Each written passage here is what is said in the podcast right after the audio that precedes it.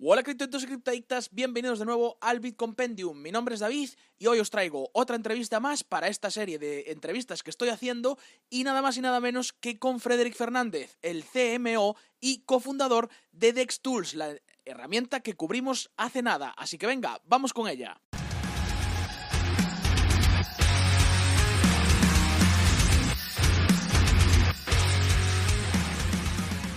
Pero como siempre, si esta es tu primera vez en el canal, hola, dale al like y por favor suscríbete y actívate todas las notificaciones. ¿Por qué? Porque me ayudas a mí a poderte seguir dando contenido de calidad y te ayudas a ti a estar siempre al día de todas las noticias del cripto, además de vídeos más en detalle con cosas explicadas y entrevistas como esta. Así que venga, vamos con ella.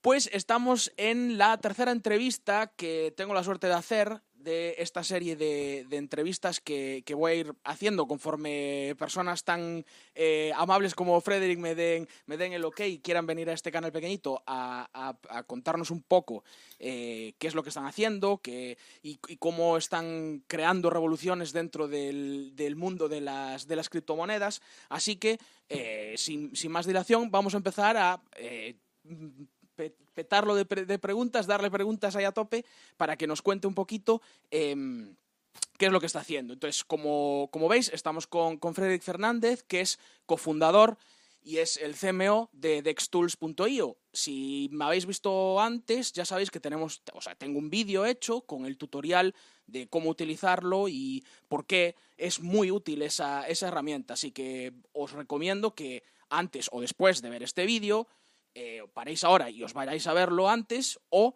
eh, cuando acabéis este vídeo os pongáis las pilas y veáis ese vídeo porque seguramente vais a aprender algo y os va a servir en esta all season en la que estamos a tope, que está todo en verde y subiendo.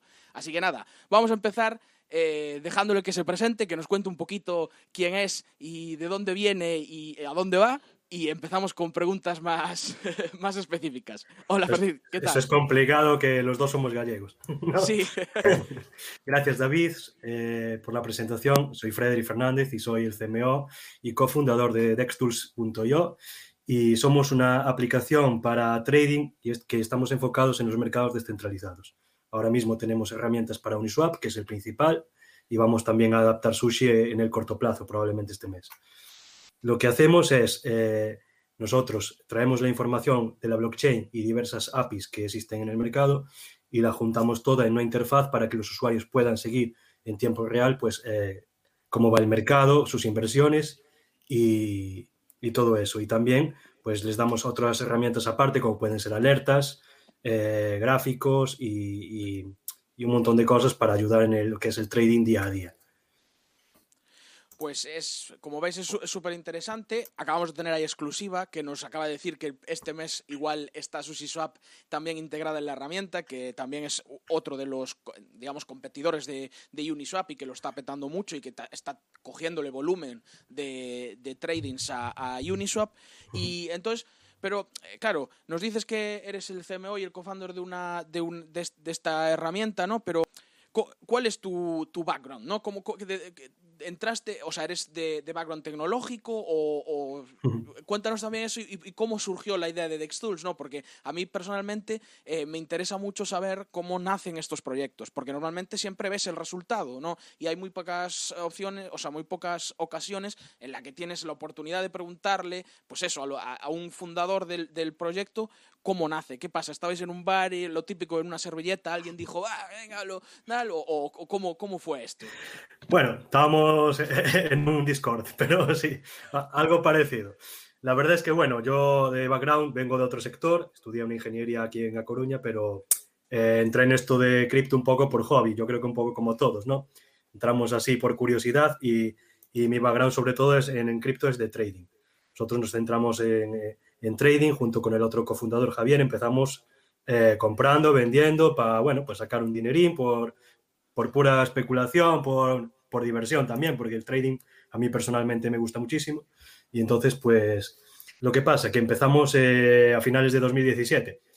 Entonces, e, esto es lo, lo, que le pasó a mucha gente. Nos comimos, llegamos eh, en la cresta de la ola y nos comimos la bajada entera. Entonces, estuvimos ahí todo el 2018 ahí aprendiendo y nosotros, hay mucha gente que empezó con nosotros y tiró la toalla ya, dijo, bueno, esto ya estoy cansado de perder, como quien dice, pero bueno, nosotros seguimos, teníamos un grupito así majete de, de amigos que nos dedicábamos a esto, nos conocimos todos por internet, en grupos de, de trading, etcétera, etcétera. Y claro, empezamos y acabamos eh, desarrollando estrategias para nosotros mismos para ayudarnos en lo que es el trading de día, día a día, para, para incre intentar incrementar esas ganancias, porque claro, nosotros date cuenta, empezamos el año en 2018 con el Ethereum a mil y pico y, y cuanto más ganábamos, más bajaba Ethereum. Todas yeah. Las ganancias iban diluyendo día a día. Claro. Yo ganaba un Ethereum y al día siguiente valía la mitad. O sea, era un poco frustrante, ¿no? Sí. Pero claro, nosotros eh, teníamos la idea de seguir sumando y, y dedicándonos a ello. ¿Qué pasó? Que empezamos a... dimos con un exchange que era el de IREX, que es un exchange, bueno, el descentralizado, en teoría, de aquella época era el tipo de descentralizado que se llevaba, aunque ahora no, nos daría un poco la risa, pero... Sí, eh, sí ¿y qué pasaba? Bueno, IDES tiene una interfaz que es muy parecida a lo que es un exchange tradicional, pero tiene la particularidad de que sí que las transacciones y todo eso se pueden acceder mediante su API. Es una API interna, bueno, pública, pero de ellos. Y puedes ver las wallets, puedes ver la misma información prácticamente que verías en un DEX, como es Uniswap hoy en día. Y entonces, pues eh, Javier, sobre todo, que tiene mucha más experiencia que yo en, en, lo que es el desarrollo, pues le fuimos combinando lo que son las estrategias con, eh, fuimos creando pues pequeños scripts para que nos avisaran cuando entraba alguna cantidad muy gorda de tokens en el exchange, pues normalmente cuando entraba una cantidad muy gorda era para vender y ese token iba a bajar. Ese tipo de estrategias. Y nosotros fuimos creándolas para nosotros internamente y les, fui, y les metimos una interfaz muy sencilla. Y de ahí surgió un poco lo que es la, la esqueleto de, de, de, IDEX Tools, que se llamaba en aquel entonces. Y, y bueno, se, seguimos avanzando y nos ponemos 2018, 2019, seguimos poquito a poquito, estaba eso un poco en stand-by, pero claro, nos pilló el año 2020 y empezamos eso en febrero, marzo, y, y, cuadró que todos trabajamos desde casa por el tema de, de la cuarentena del COVID. Y entonces, claro, ahí teníamos un poco más de tiempo para dedicarle a esto y fue cuando decidimos, oye, pues esto que ya lo tenemos bastante apañadito, molaría meterle, mejorar un poco la interfaz y sacarlo, eh, sacar un proyecto de cripto a mercado.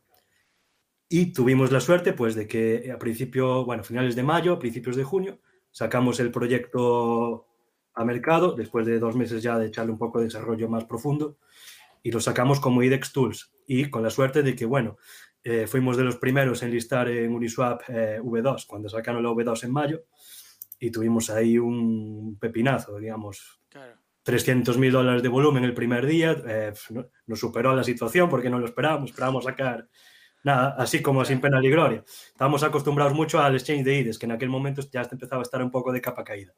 Y nos pilló el pepinazo de Uniswap y en aquel momento fue alucinante y sacamos la beta la primera semana, eh, la gente le encantó, todo era enfocado a IDES, claro.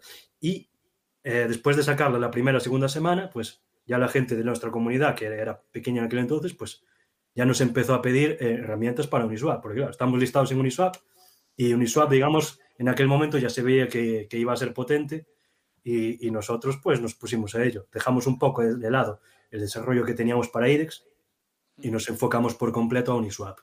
Y claro, pues fue uh, una buena decisión, como se, se pudo demostrar. Decisión, claro, cual. sí, sí. Y a la gente pues le encantó. Y a partir de que sacamos la primera herramienta que era el, el Pool Explorer, muy buen feedback. Después, el Pair Explorer, que es la herramienta que nos permite seguir los gráficos y las transacciones en tiempo real, eso fue ya lo que nos catapultó un poco a, a, claro. al estrellato, porque fuimos los primeros, no había nada parecido.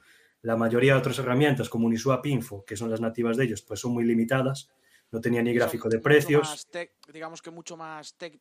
no, sé si decirlo técnicas, pero digamos más, sí. más arcaicas, ¿no? no están hechas tan usables, es, es mucha información sí, y puedes consultar muchas cosas, pero tienes que saber cómo hacerlo claro. y no es para todos los usuarios, claro. Y, y, de aquella no tenía ni gráfico de precio, que eso lo añadieron después. Y, y lo que había para mirar precio, lo único que me acuerdo era lo de Uniswap Vision, que era solo un gráfico, muy simple, podía seguir el gráfico, es como...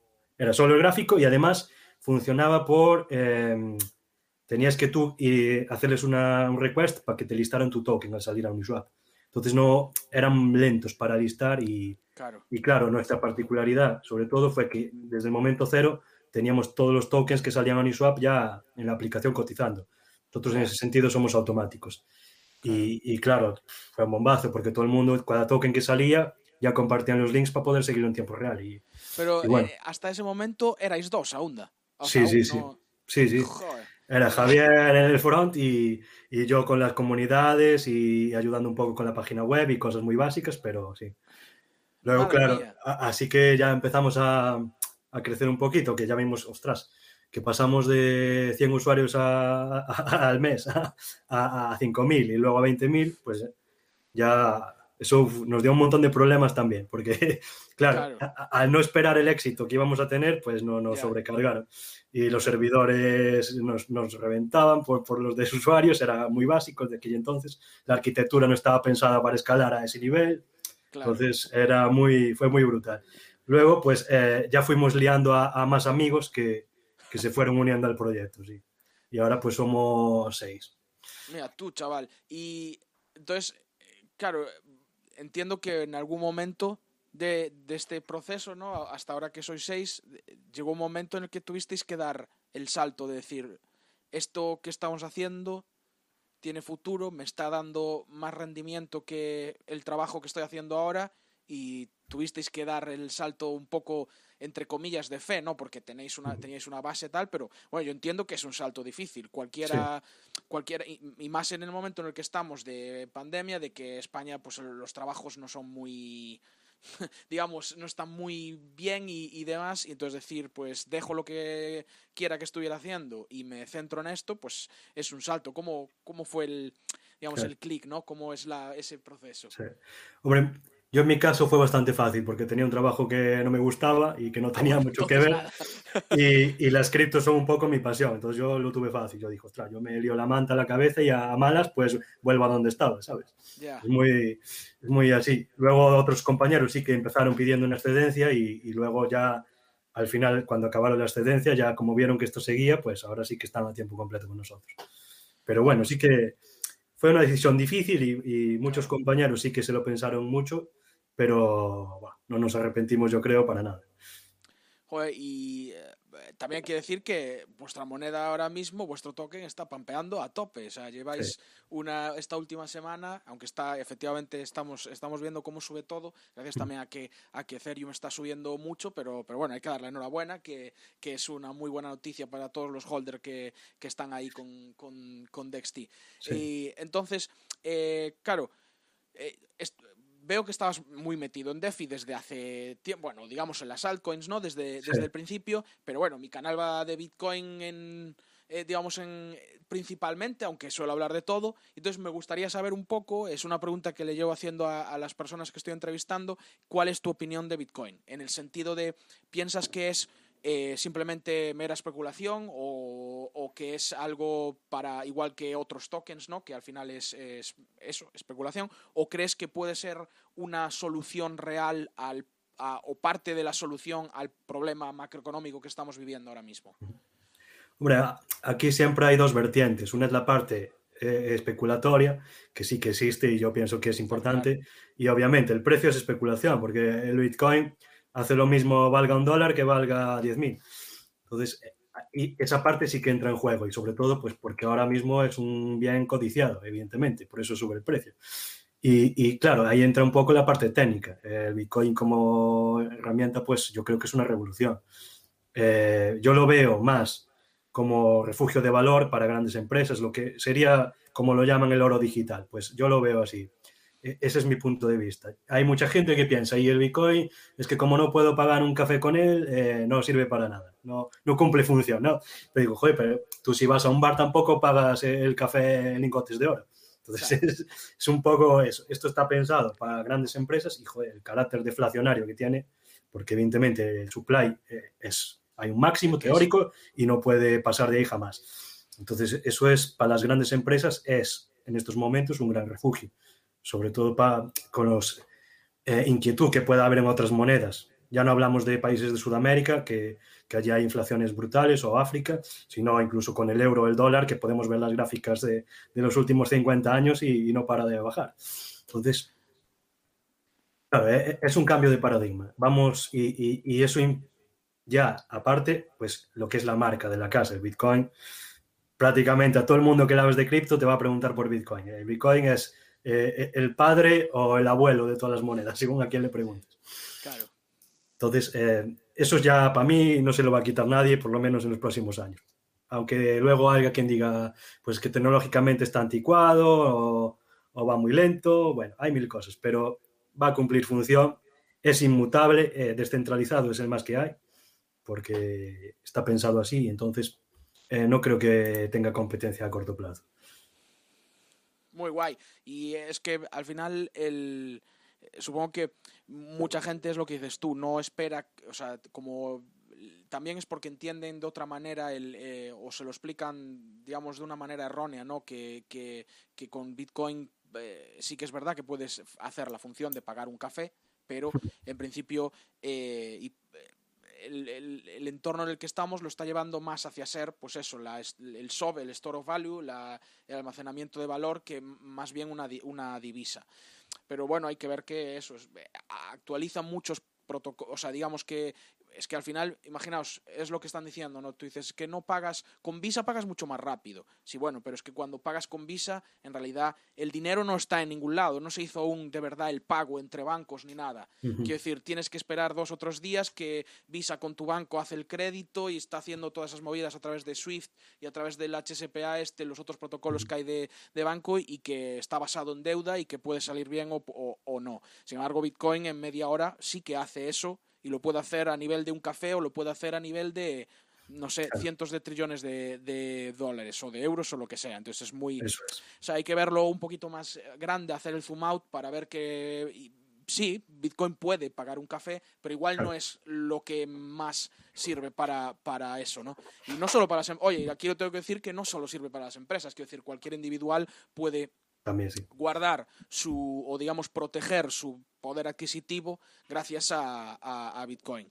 Así que, guay, me alegra saber eh, esa, esa otra punto de vista, ¿no? Y, otra opinión de, alguien que está también metido aquí.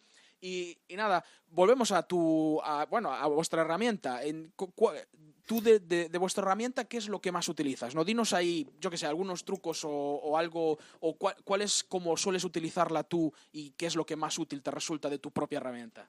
Joder. es, eso es complicado. Yo ya, por desgracia, no tengo mucho tiempo a, tradear como me gustaría, pero sí que, bueno, evidentemente cuando lo hago, pues lo primero que miras es el Explorer, la gráfica, ver cómo va el asunto, el precio.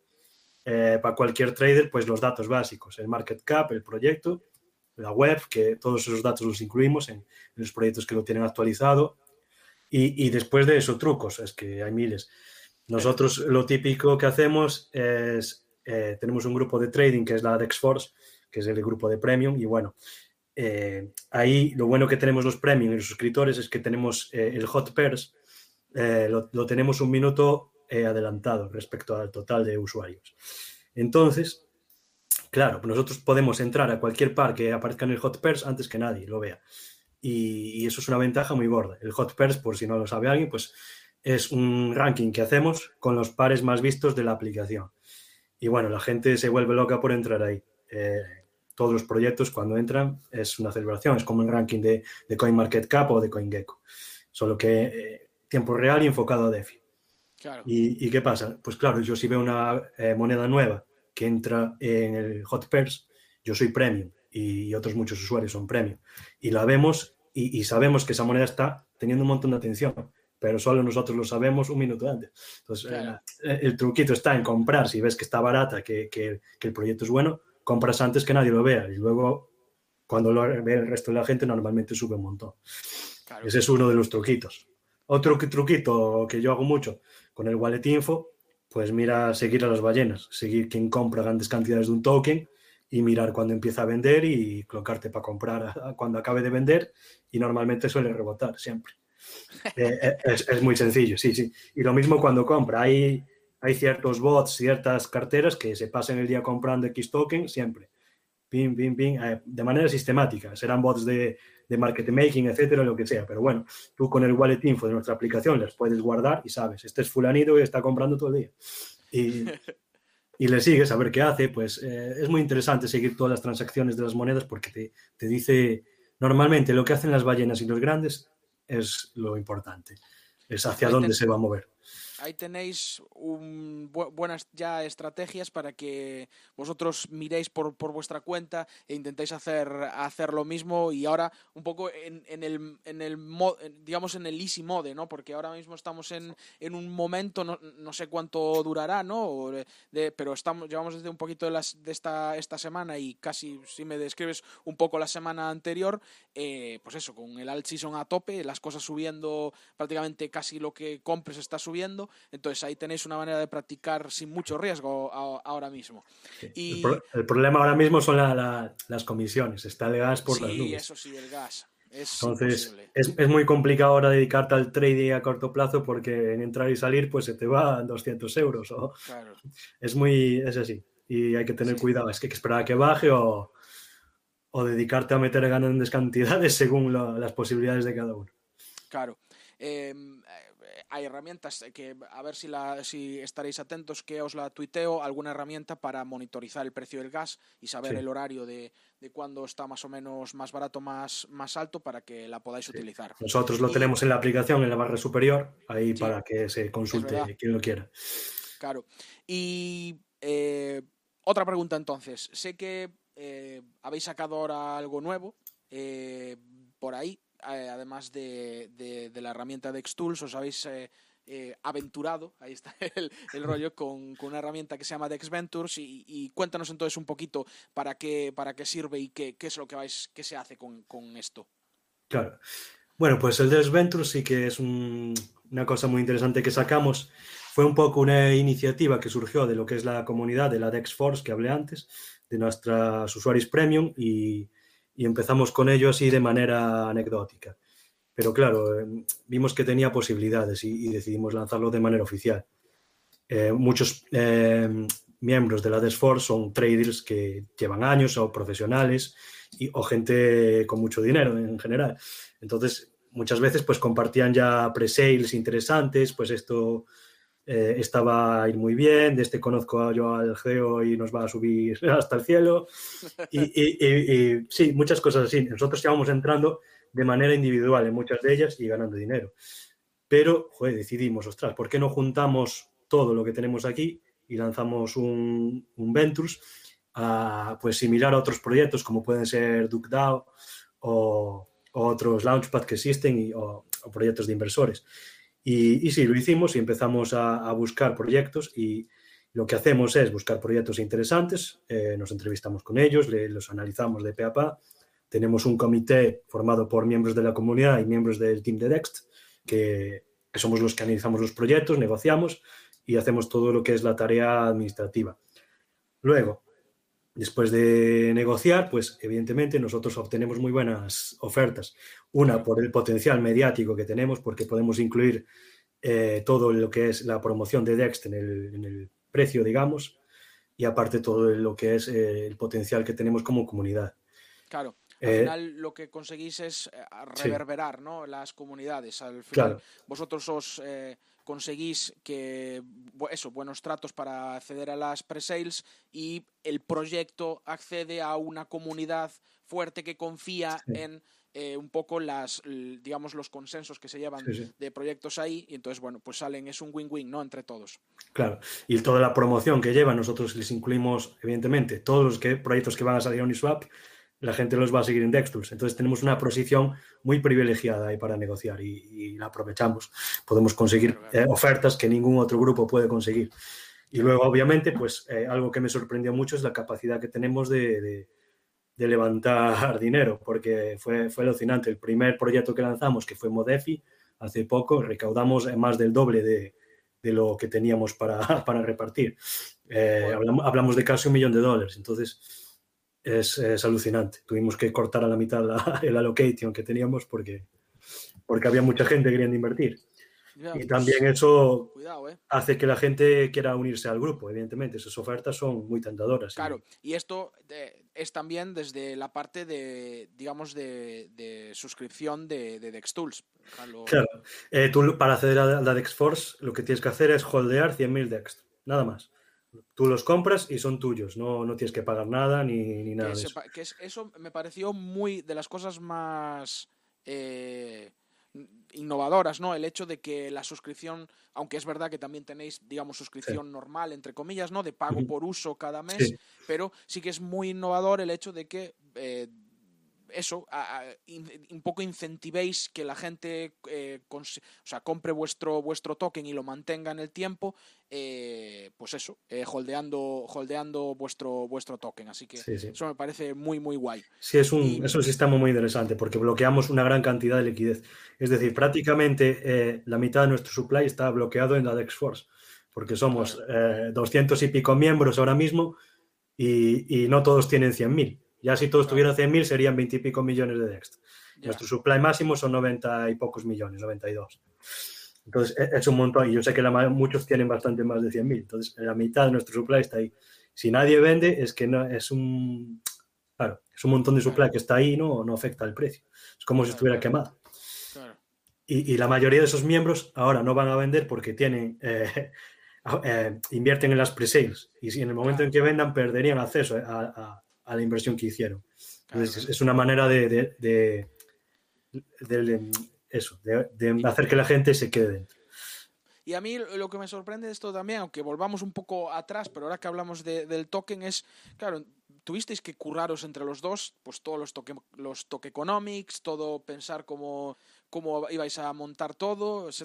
Cuidado, ¿eh? debió, debió ser un curro bueno fuimos adaptándonos, la verdad. Nosotros la idea que teníamos inicial era simple, era el pago por suscripción y, listo.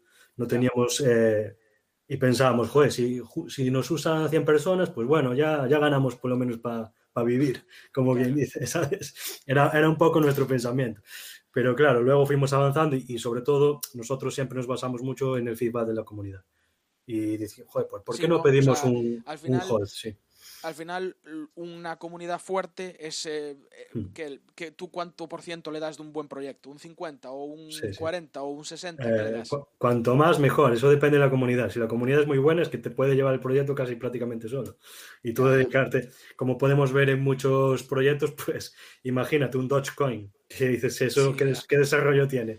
Pues es un 99% comunidad y ahí está valiendo 6.000 millones. Entonces, claro, para proyectos pequeños yo creo que es fundamental y sobre todo en nuestro caso es que, yo siempre lo digo, eh, nosotros tenemos un desarrollo de la aplicación que sacamos update cada poquito. Cada pocos días, cada semana mínimo, sacamos una actualización y, y nosotros como desarrolladores no podríamos testear todo lo que sacamos en tiempo real. Entonces, nosotros sacamos y la comunidad, siempre digo, son nuestros mejores beta testers. En cuanto hay un problema, en cuanto hay tal, y hay gente ahí en Telegram quejándose. Entonces nosotros vamos y lo solucionamos eh, en tiempo récord. Muy, es muy guay. Pero sí, eh, luego sacamos también el deck share, que es muy interesante y, y, es otra cosa que acompaña lo que es la DexForce, que es que nosotros parte de las suscripciones que recibimos, en concreto el 90%, eh, se reparten entre la comunidad de manera mensual. O sea, tú por ser parte de la DexForce cobras.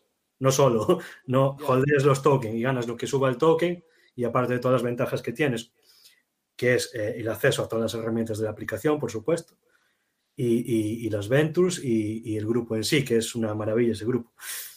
Y, también encima cobras eh, cada mes un mini sueldo en Dext. O sea, eso es... Claro. Pues eh, aprovechar antes de que suba más la moneda, porque luego para, para holdear 100.000 DEX igual se, cada vez va a ser más, más caro el, entrar ahí. y, vamos ya con la última pregunta, o digamos, más que pregunta, reflexión sobre cómo lleváis el hecho de que, eh, que igual es vuestro objetivo, no lo sé, ¿no? Pero el hecho de que casi, bueno, casi no, se os conoce más mm, seguramente no tengáis más comunidad internacional que, que, que, nacional. Y de paso, si quieres, déjale un mensaje a, todas las personas de habla hispana que nos están, que nos están viendo para que, eh, bueno, pues eh, haz un poco la pil, ¿no? Para que vengan hacia, hacia Dextools. Sí, bueno, pues eh, es verdad que desde el principio, y por no hablar de, siempre, nuestra mayoría de público es americano.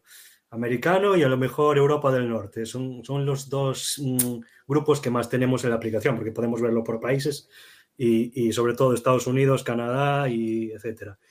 y por lo que sea, pues eh, sobre todo en España aún no somos muy conocidos. Estamos ahora empezando a meter un poquito de cabeza e intentar crecer un poco en este sentido, gracias a gente como tú que nos entrevista y a otros grupos que también nos, nos ayudan un poquito en eso. Pero sí, yo supongo que también aquí pues no se lleva tanto a lo mejor las DeFi o Uniswap es más conocido en otros ambientes que, a lo mejor Estados Unidos, por ejemplo, regula mucho el tema de, de, los exchanges tradicionales y etcétera, etcétera. Entonces la gente allí tiende mucho más a, los DEX en general, porque al ser descentralizados no tienen ninguna limitación. Pero sí, eh, es complicado. En Asia, por ejemplo, también eh, tenemos bastante prensa y, y, bueno, intentamos crecer un poco también lo que es España y el mercado. Tenemos un grupo en español, pero lo, lo creamos hace poco y no, no, hay mucha gente aún. Esperamos que, que vayamos llenándolo poco a poco. Ahí está. Pues eh, nada, eh, eh, yo creo que no me dejo nada por, por preguntar. Así que no sé si tú te quieres decir algo más o, o, o está bien. Sí, nada, que muchas gracias por la entrevista y, y, sigue haciendo este buen trabajo porque tu canal la verdad que me gusta mucho. Nada, gracias, gracias. Pues sí. así que nada, espero que os haya gustado esta entrevista, que hayáis aprendido algo nuevo. Como siempre digo, eh, no os fiéis aunque suene mal, pero no os fiéis ni de lo que os dice Frederick ni lo que os digo yo, porque al final eh, no lo toméis como, como una misa o como, ¿sabes? como una verdad completa, porque lo más importante es que vosotros mismos analicéis, aprendáis y toméis vuestras propias decisiones, porque eh, al final es de lo que va cripto. O sea, don't trust, verify es el, el, el lema de, de, Bitcoin, así que no confiéis, verificad, y, pero espero que os haya servido para algo este vídeo, que hayáis aprendido algo nuevo y nos vemos en los siguientes vídeos.